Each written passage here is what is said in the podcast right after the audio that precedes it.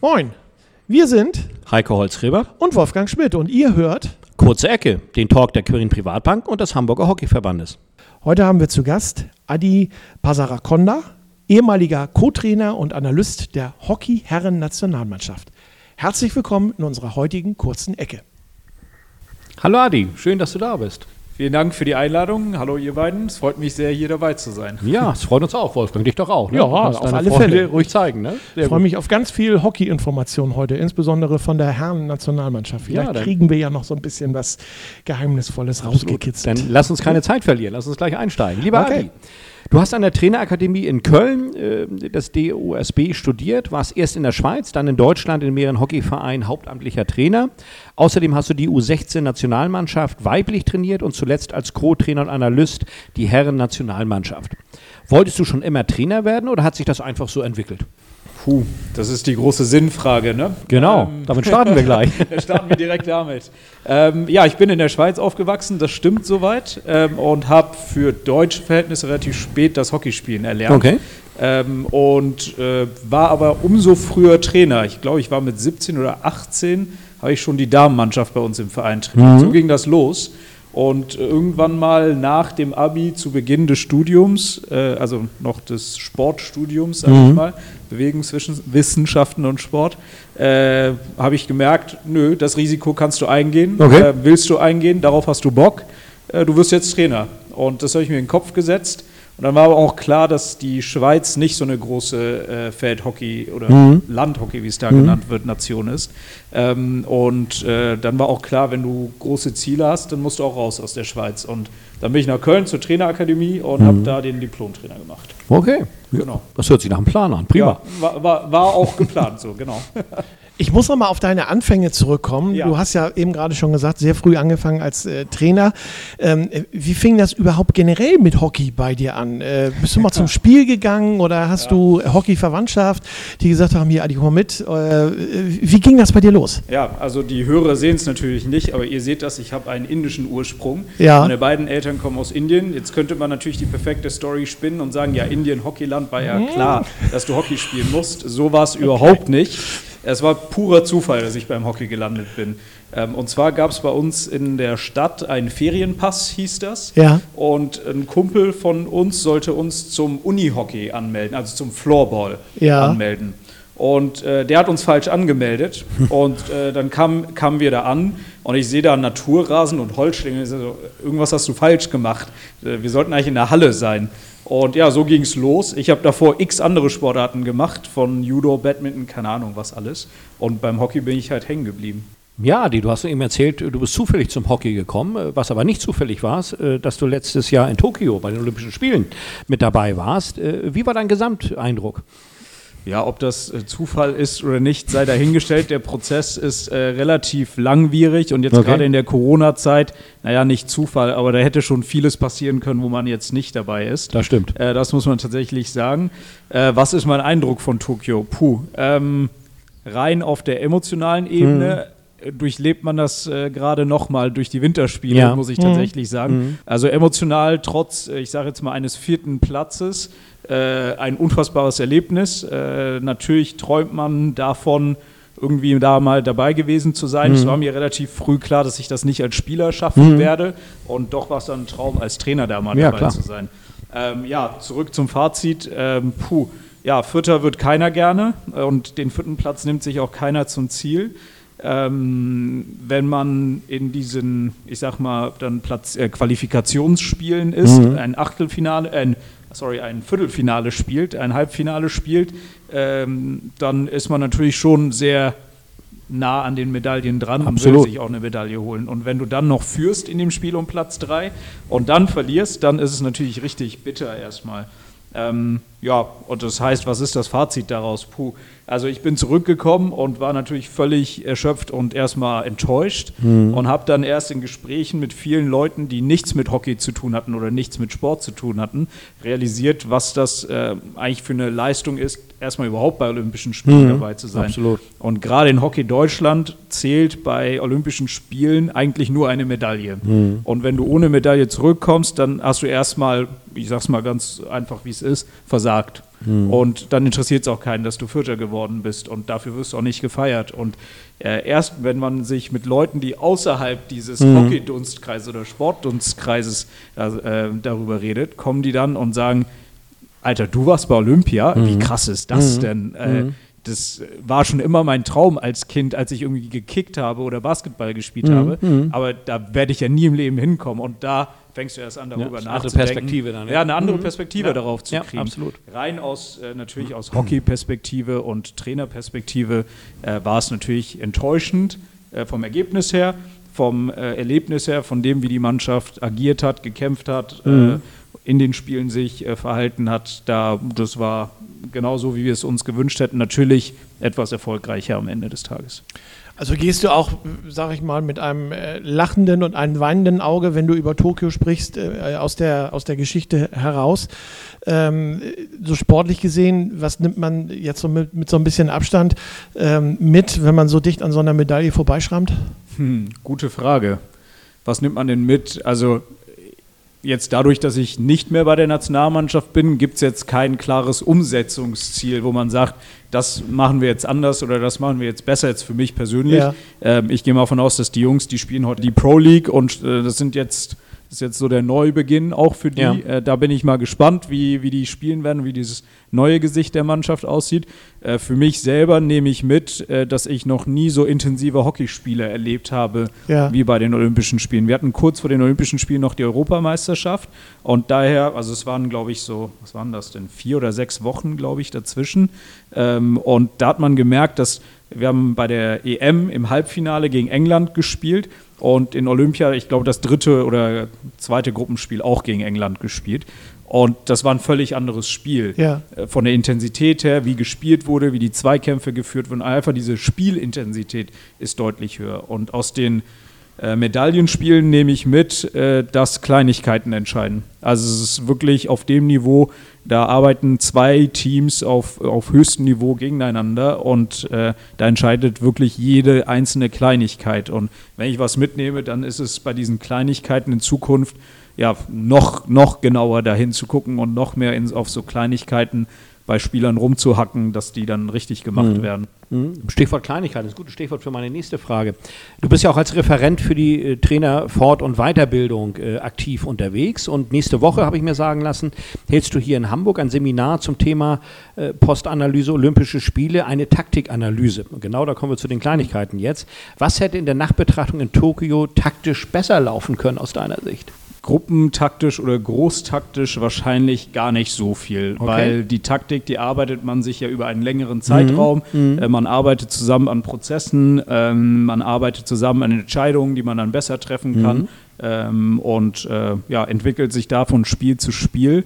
Ähm, ich glaube, dass da eher in so ähm, einzelnen Entscheidungen, die man trifft in mhm. dem Augenblick, mhm. unter Stress, unter, ja. unter vollem Gegnerdruck, mhm. unter mhm. Ergebnisbelastung. Mhm. Ähm, da passieren oder sind uns Fehler unterlaufen. Okay ohne jetzt irgendwie einen Spieler anprangern zu mhm. wollen. Die passieren jedem. Mhm. Und die gilt es zu bearbeiten. Ja, okay. Oder da sind, glaub, da ist, glaube ich, also der Teufel steckt da eben genau in diesen Detailsituationen. Genau. Okay. Ich glaube, äh, großtaktisch, äh, wenn es jetzt darum geht, wie spielen wir gegen den und den Gegner, mhm. da haben wir, da haben wir unsere Strategien, die waren mhm. auch richtig, die Pläne waren auch gut. Mhm. Ähm, sie sah man auch an dem überragenden Viertelfinale gegen Argentinien. Mhm. Ähm, die Strategie hat gestimmt. Ähm, ich ja, glaube, nur das Momentum Teufel, war nicht auf eurer Seite. Ja, ja das Oder? ist mir dann zu einfach. Ja, okay. Das Momentum muss man sich auch erarbeiten ja. und äh, das gibt man auch aus der Hand, indem man mhm. eben gewisse Entscheidungen mhm. trifft genau. oder nicht trifft auf dem Platz und da, da hätten wir besser sein müssen. Okay.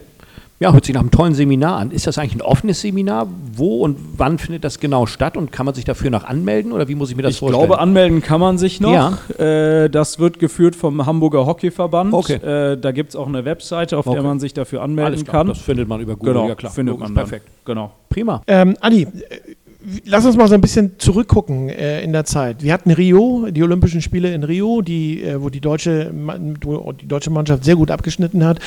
Wir hatten Tokio. Was hat sich, wir haben jetzt, was hat sich in der Weltspitze seit Rio verändert? Ja, ich bin ja äh, zur National oder zur Herren-Nationalmannschaft als Co-Trainer nach Rio dazugestoßen.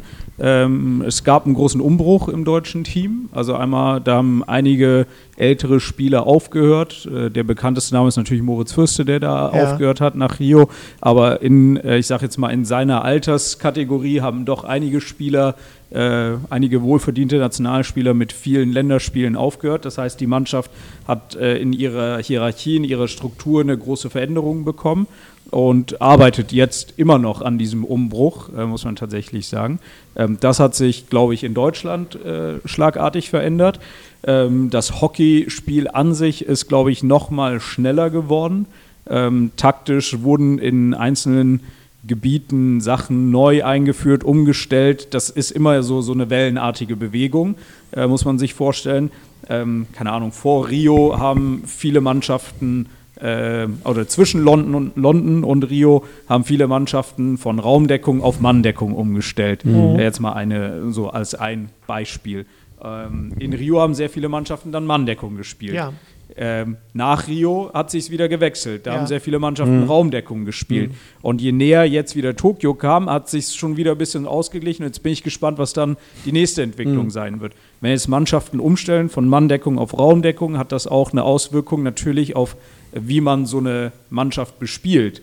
Äh, du spielst eine andere Art äh, Qualität von Pässen. Zum Beispiel gegen eine Raumdeckung spielst du viel mehr Schlenzbälle, weil du mhm. die Räume hast, in die du schlänzen kannst. Das hat sich auf jeden Fall verändert. Äh, der Schlenz, das, die Schlenzbälle wurden mehr als Pässe gesetzt und nicht einfach nur rausgeschlänzt ja. und weit weggespielt, sondern es wurde wirklich, wurden wirklich Spieler durch Schlenzbälle angespielt, mhm. um dann eine Spieleröffnung mhm. daraus zu gestalten. Ja. Das war für mich eine der größten Änderungen. Okay. Ansonsten, ja, das Spiel wurde einfach noch mal schneller gespielt. Das ist schon was, was sagst du, äh, was muss sich ändern äh, aus deiner äh, Sicht, äh, damit wir wieder eine Mannschaft werden, die auf Platz 1 steht und entsprechend wieder Gold holen kann?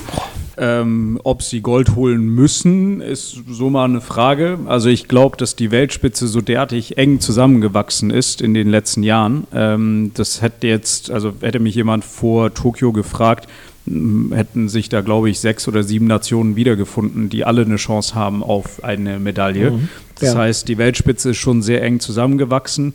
Ich glaube, der, mm, der, der größte Knackpunkt ist, äh, dass die deutsche Mannschaft einfach äh, stabiler, konstanter werden muss in ihrer Leistung, äh, die sie generiert. Ähm, wir haben noch zu viele, ich sage jetzt mal, Schwankungen drin gehabt, insgesamt von Top-Leistungen bis hin dann eben zu Fehlern, die zu ja, Gegentoren geführt haben, die dann eben uns keine Medaille ermöglicht haben. Mhm. Das heißt, so eine gewisse Konstanz auf hohem Niveau, ähm, das ist auf jeden Fall etwas, was sich, glaube ich, die Mannschaft für die Zukunft erarbeiten muss. Ähm, die, ihr habt ja vorhin meinen Vortrag auch angesprochen. Ich hatte davor schon ein oder zwei Vorträge dazu gehalten zur Analyse. Ähm, klar, wir müssen besser werden im Bereich der kurzen Ecke, pass, passend zum Podcast. Ähm, da mhm. ist die Quote noch nicht auf Weltspitzenniveau. Sie ist gut äh, in der Offensive, aber noch nicht auf Weltklasse-Niveau. Ich glaube, eine ne stabilere, bessere kurze Ecke hilft dir auf jeden Fall, vorne mitzuspielen um eine ja. Medaille. Und genauso die kurze Ecke auf der anderen Seite in der Defensive äh, hat auch gezeigt, in der Quote war dann im, im, in der Gesamtbetrachtung oder im Vergleich mit den Top-Nationen dann eben nicht so gut. Ja. Und äh, das sind zwei Faktoren. Der dritte Faktor ist dann das Abschlussverhalten im Schusskreis. Ähm, wir waren die Nation, die am meisten äh, Chancen generiert hat. Also Deutschland hat die meisten Kreiseintritte von allen Nationen generiert. Äh, wir waren aber, wenn man die Effizienz vergleicht, deutlich ineffizienter als die Top-Nation. Mhm. Also wir haben viel mehr Chancen gebraucht, um Tore zu erzielen oder um ein Ergebnis zu erzielen, als die anderen Nationen. Ähm, die Art und Weise, wie wir gespielt haben, scheint gut zu sein, denn wir sind sehr oft in den Schusskreis reingekommen. Und jetzt geht es darum, da besser zu werden. Ich glaube, wir haben da einen guten Schritt gemacht in den, in den letzten Monaten vor Tokio. Das hat man an der EM schon gesehen, das hat man phasenweise in Tokio schon gesehen. Ähm, die Zahlen sprechen allerdings für sich. Die anderen Nationen waren da effizienter und besser. Andersrum äh, braucht man jetzt auch nicht äh, alles verändern und alles neu machen. Man ist Vierter geworden. Das ist ein Platz hinter den Medaillen. Ähm, das ist ganz knapp dahinter. Und ich denke, ähm, diese Beständigkeit, diese Konstanz, äh, wenn die zutage tritt, dann werden die anderen Faktoren eben auch beständiger. Und äh, ja, dann ist die Möglichkeit auch wieder da, die Medaillen anzugreifen. Okay. Adi, da möchte ich nochmal äh, reinhaken. Du hast sehr viel von Statistik, von Effizienz und ähnliches äh, eben äh, gesprochen und das äh, drängt sich förmlich die nächste Frage äh, dazu auf. Äh, überall, über allen Sportarten hinweg, auch im Hockey, wird über diesen Begriff Laptop-Trainer diskutiert. Ähm, ja. Da geht es um Spielweisensysteme, Aufstellung, Taktik, Quoten, Effizienz und ähnliches. Ähm, ich ahne etwas, aber ganz direkt mal gefragt, wie viel Laptop-Trainer steckt in dir? Ja, ähm, vielen Dank an Mehmet Scholl für diesen Begriff, äh, der den erfunden hat vor einigen Jahren. Ähm, ich am Ende des Tages bin ich Hockeytrainer und ich würde gerne einen Hockeytrainer sehen heutzutage, der ohne Laptop arbeitet. Mhm. Ich glaube, das gibt es nicht. Insofern sind wir alle so ein bisschen Laptop-Trainer. Mhm. Äh, meine Rolle bei der Herren-Nationalmannschaft äh, war natürlich, dass ich für die Analyse, für die mhm. äh, Vorbereitung auf die kommenden mhm. Spiele, für die Nachbereitung der Spiele, mhm. äh, für die Gegnervorbereitung zuständig war. Insofern hatte ich natürlich äh, sehr viel Zeit in den letzten sechs Jahren, mir viele Hockeyspiele anzugucken. Mhm. Ähm, zwangsläufig saß ich da auch viel vor dem Laptop. Okay. Ähm, grundsätzlich äh, finde ich den Begriff etwas, ja, ähm, wie soll man sagen, ähm, beschränkt formuliert. Mhm. ähm, der kommt natürlich eher aus dem, aus dem Bereich Fußball und da wollte man sich abgrenzen vor Trainern, die nur noch sachlich, fachlich diskutieren mhm. und nicht mehr emotional diskutieren. Ähm, ich glaube, die Menschen, die mich gut kennen, wissen, dass ich auch sehr wohl emotional sein kann mhm. und empathisch sein kann. Ähm, daher pff, keine Ahnung, also ich mache meine Analysen, ich bin darin auch, glaube ich, sehr gut da drin, mhm. ähm, analytisch so ein Spiel aufzuarbeiten, aber jetzt als Laptop-Trainer würde ich mich genau. definitiv nicht bezeichnen. Und ist auf jeden Fall auch, auch nicht schädlich, sozusagen seine Aussagen mit Statistiken äh, zu untermauern, weil sie einfach dann auch überzeugender wirken.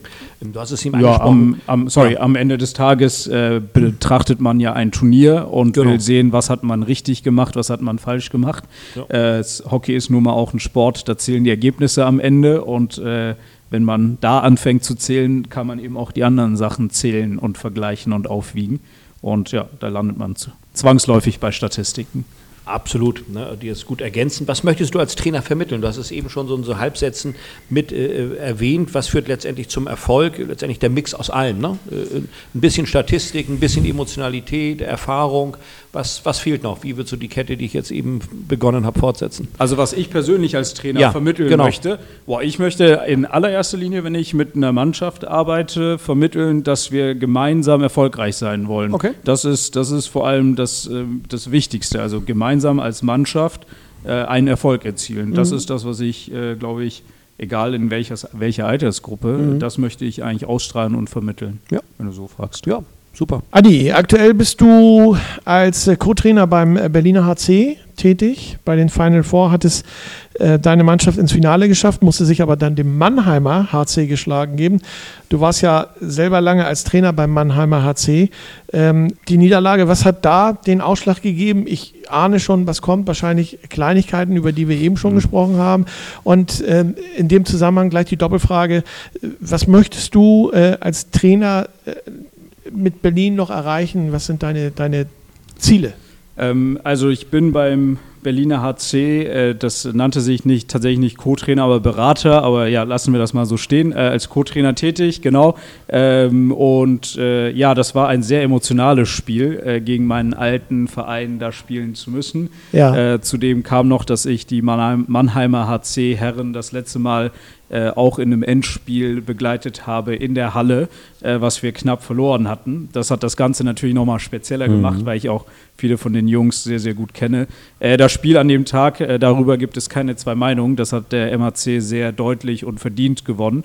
Äh, uns ist nicht gelungen, unsere Leistung abzurufen. Von dem her muss man dem Mannheimer AC einfach gratulieren zu einer Top-Leistung an dem Tag. Wir haben gar keine Leistung oder gar keine, waren nicht annähernd an unserer Top-Leistung dran okay. an dem Tag. Ähm, ja, genau. Und äh, zu der Anschlussfrage, was äh, sind meine Ziele? Also letztendlich ähm, ist jetzt eh so eine Phase, ich bin nicht mehr bei der Nationalmannschaft tätig ähm, und äh, ja, bin jetzt so auf der Suche, wie, wie so der nächste größere Job aussehen wird, was da als nächstes kommt. Nennen wir es mal allgemeine Findungsphase. Okay. Äh, so können wir es, glaube ich, ganz gut beschreiben. Ähm, ja, Aber du bleibst im Hockey noch erhalten, ne? Ähm, ja, also ich denke schon. Ich bin da offen für viele Veränderungen, muss ich tatsächlich zugeben. Und äh, ja, ich mache das ja, wie ihr erfahren habt, schon seitdem ich irgendwie 17 oder 18 bin. Mhm. Das ist schon eine sehr lange Zeit und habe da auch zwei, drei andere Projekte neben, neben des Hockeys oder außerhalb äh, des Hockeys am Laufen. Ja. Und äh, ich äh, lasse mich auch mal ein bisschen überraschen, wo es mich hinführen okay. wird. Lieber Adi, wir hoffen natürlich, dass du dem Hockey erhalten bleibst. Äh, es wäre wirklich schade, wenn da die Kompetenz brach liegen würde. Aber wenn du mal nicht an Hockey äh, denkst, äh, was machst du sonst noch in deiner Freizeit, so als Ausgleich und so? Ja, also die letzten fünf Jahre waren natürlich sehr geprägt von Hockey. Mhm. Äh, wenn man jetzt das Olympiajahr nimmt, glaube ich, waren wir 110 Tage unterwegs von. Mhm Mhm. Also das waren ja noch, noch nicht mal 360 Tage bis mhm. zur Olympia, sondern mhm. ich glaube, es waren irgendwie 220 Tage und von 220 mhm. waren wir 100 Tage Pi mal. Daumen unterwegs, also relativ viel. Das heißt, Freizeit gibt es nicht viel. Ähm, und in meiner Freizeit arbeite ich natürlich weiter. äh, wie soll es denn auch anders sein? Ähm, ich habe ein Startup gegründet mit einem sehr guten Freund zusammen, mhm. äh, was äh, eine Software hergestellt hat, die äh, ja, die anderen Sportarten hilft, Video an ihre Mannschaften zu, über, äh, zu okay. vermitteln ja. ähm, und die anderen Spielsportarten in der Videoanalyse, in der Spielsportanalyse unterstützt. Okay, spannend. Äh, das heißt, da fällt auch relativ viel Arbeit an mhm. und wenn das alles geschaffen, äh, geschafft ist, äh, dann äh, ja, kommen so die Klassiker, selber Sport machen, lesen, ja. Kino, ja. keine Ahnung. Okay, alles klar. Das nichts, nichts Außergewöhnliches. Das, was man halt so macht. Kein Bungee-Jumping oder sowas. Das, es muss ja nicht immer höher, schneller, weiter heißen. Ne? Absolut. Adi, wir könnten noch eine Stunde weiterreden, sage ich ganz ehrlich, aber wir sind am Ende unseres heutigen, äh, unserer heutigen kurzen Ecke angekommen. Äh, ganz herzlichen Dank, dass du unser Gast gewesen Sehr bist gerne. hier heute, dass du uns die Einblicke gewährt hast äh, in das, was du machst. Und ich glaube, das war eine, äh, mit Verlaub gesagt, der interessantesten kurzen Ecken, die wir hier heute äh, machen konnten. Ganz, ganz toll. Bleib gesund und ähm, wie wir Hamburger zu sagen pflegen, kick mal wieder in. Ne? Danke für die kurze Ecke heute. Vielen Dank euch für die das, Einladung ähm, genau. war Adi Pasarakonda, ehemaliger Co-Trainer und Analyst der Hockey-Herren-Nationalmannschaft. Herzlichen Dank. Vielen Dank ja. euch. In Hamburg sagt man Tschüss. Tschüss, Tschüss. Adi. Tschüss. Das war die kurze Ecke, der Talk der Quirin Privatbank und des Hamburger Hockeyverbandes bei Habertown Radio. Wenn es euch gefallen hat, dann schaltet gerne das nächste Mal wieder ein.